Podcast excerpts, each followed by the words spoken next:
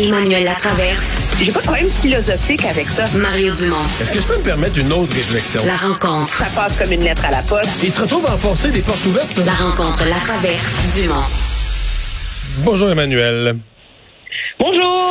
Alors, euh, François Legault qui a passé la journée devant les journalistes et devant l'opposition à défendre, euh, ben, pas l'entendre, parce qu'il défend Même pas, pas. l'entendre, Il- à défendre, dans le fond, son attitude, son approche, son résultat dans les négociations sur les transferts en santé.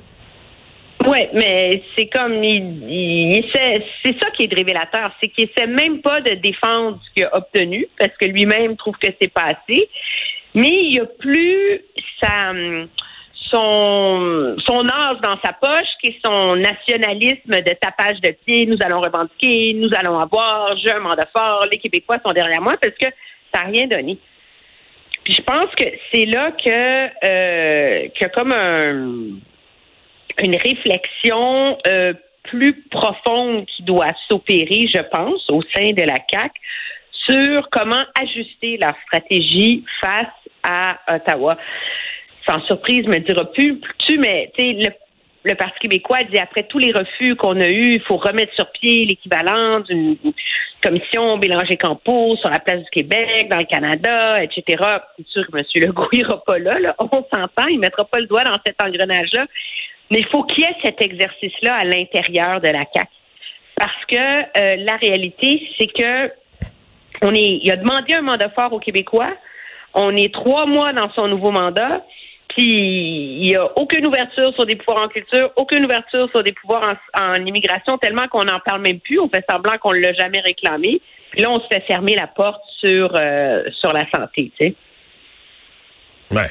Mais l'espèce d'angle qu'a pris aujourd'hui François Legault, je sais pas jusqu'à quel point ça, ça peut passer dans le public comme, comme excuse ou explication, c'est que ni le gouvernement fédéral, dans le fond, ni M. Trudeau, ni les ministres fédéraux, ni les députés ne sentent vraiment la pression du public. Que les électeurs, dans le fond, euh, ils, attendent des résultats de santé des provinces, mais que c'est pas pleinement compris que le financement fédéral est, si crucial que ça. Donc, euh, Justin Trudeau ne sentirait pas la, pression politique, la forte pression politique du peuple. Donc, il sent que c'est quelque chose où il peut euh, il peut s'en sortir. Est-ce que tu penses parce que tu penses que c'est vrai un et deux est-ce que tu penses que ça passe comme explication pour François Legault? Ben, je pense que c'est en, en, partie vrai. Si M. Trudeau pensait qu'il y avait un prix politique à payer pour sous-financer la santé, euh, il aurait, euh, aurait ajusté ses, ses flûtes. Mais je pense que le fédéral est surtout conscient qu'il y a une perception chez l'électorat que les réseaux de la santé sont mal gérés et que les gens s'attendent à ce que les provinces fassent des changements structurants. Euh, et ça, euh, on l'a entendu, c'est vraiment d'un océan à l'autre. Puis d'un océan à l'autre aussi, depuis les lendemains de la pandémie, le discours, c'est que l'argent ne suffira pas à régler le problème. Ça, on l'a énormément entendu. Oui, mais Euh, on a martelé, donc- mais, mais oui, mais en contrepartie, écoute, depuis des mois, des années, on martèle que le fédéral, sa part a diminué. Autre, autrefois, il payait la moitié, maintenant, il paye 24 Et ça a été Mais dit. ça, on en parle beaucoup au Québec. C'est un ailleurs- enjeu. Nous, pas on ailleurs est au Canada, de tu vas ça, me dire. là. Mais ce discours-là, là, on l'entend comme 75 80% moins dans le reste du Canada. C'est pas un discours qui est assumé par les lecteurs moyens dans le reste du Canada. Moi, je pense que là où les provinces, comme le Québec, ont fait une erreur tactique, puis tu vas me dire facile d'être un Monday morning quarterback, mais euh, c'est que M. Legault dit qu'il y avait besoin du 6 milliards pour le plan du B. OK? Il dit qu'il n'y en a plus besoin. Non, mais c'est pour faire quoi le 6 milliards? Je ne sais pas, moi. Tu sais-tu, toi? Non, parce qu'embaucher du, nouveau nous, embaucher du nouveau personnel, ils nous disent déjà que il y, en a pas de toute façon. Là. Tu sais, qu'on voit que l'argent, il- s'il y en avait du personnel, il À quoi il aurait servi cet argent-là? Bah, probablement, c'est acheter, probablement que c'est acheter de l'équipement, de l'équipement de pointe, de l'équipement de pointe, euh, moderniser Non, les hôpitaux, on- reconstruire Maisonneuve le Rosemont. déduire. On est capable de le déduire. Mais c'est pas, c'est, facile. À partir du moment où les, où les provinces n'ont pas mis un chiffre à côté de leur réforme et n'ont pas mis un chiffre précis, ça, ça va coûter tant. Ça, ça va coûter tant. Ça, ça va coûter tant. Ben, après ça, c'est facile pour Ottawa de dire, regardez, là, vous en avez, vous en avez assez d'un milliard par année, tu sais. Arrêtez, là. Sont quand même pas euh, fermés le gouvernement fédéral. Vous, vous voulez toujours plus d'argent. Alors, il y a comme eu aussi un manque de transparence de la part des provinces dans leur tactique de négociation. Je pense que les provinces ont surestimé le poids de leur front commun et ont sous-estimé la capacité de M. Trudeau d'être un bon tacticien.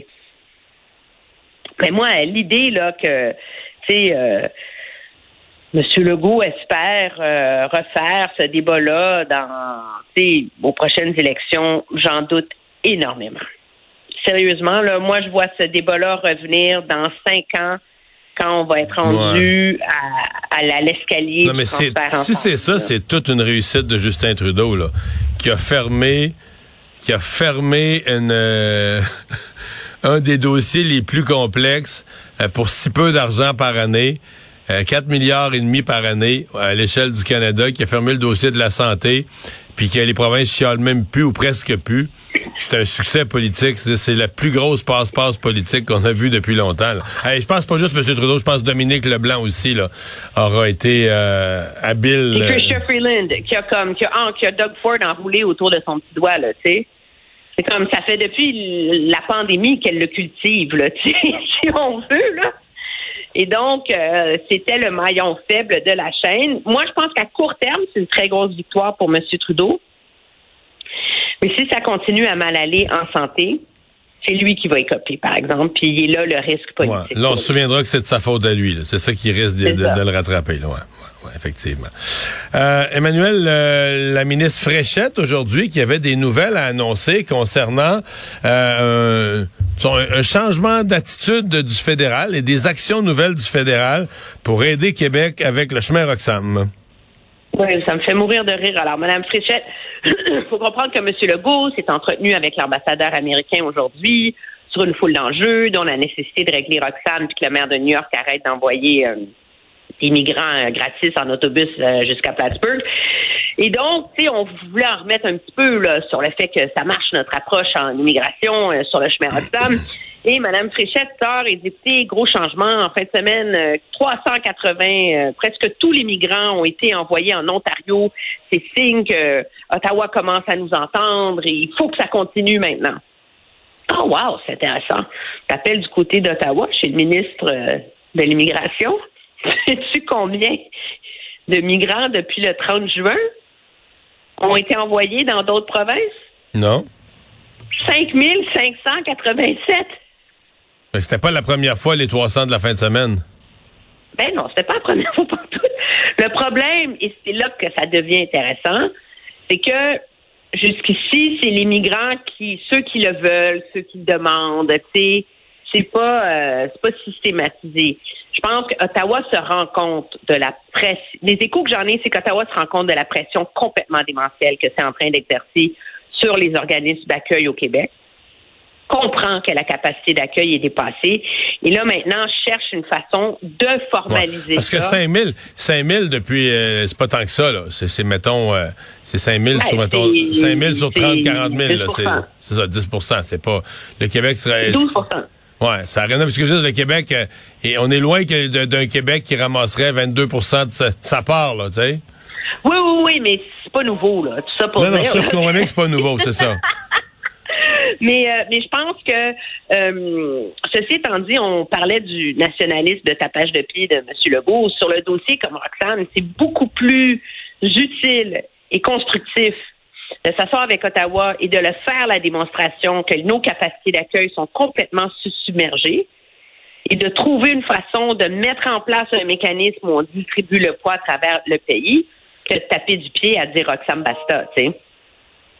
Je veux dire, à un moment donné, puis le problème, c'est que plus Québec fait de la politique euh, partisane, puis un petit peu populiste dans son langage sur l'enjeu de Roxane, moins il y a d'écoute dans le reste du pays. Et c'est là, je pense, que ça prend une approche plus nuancée et plus subtile pour en arriver au même objectif. tout le dossier, il faut éviter de vouloir faire des gains à court terme au Québec, un peu inutiles, puis penser au euh, penser aux résultats à moyen et à long terme. Emmanuel, merci beaucoup. Très bien, au revoir. Bye bye, à demain.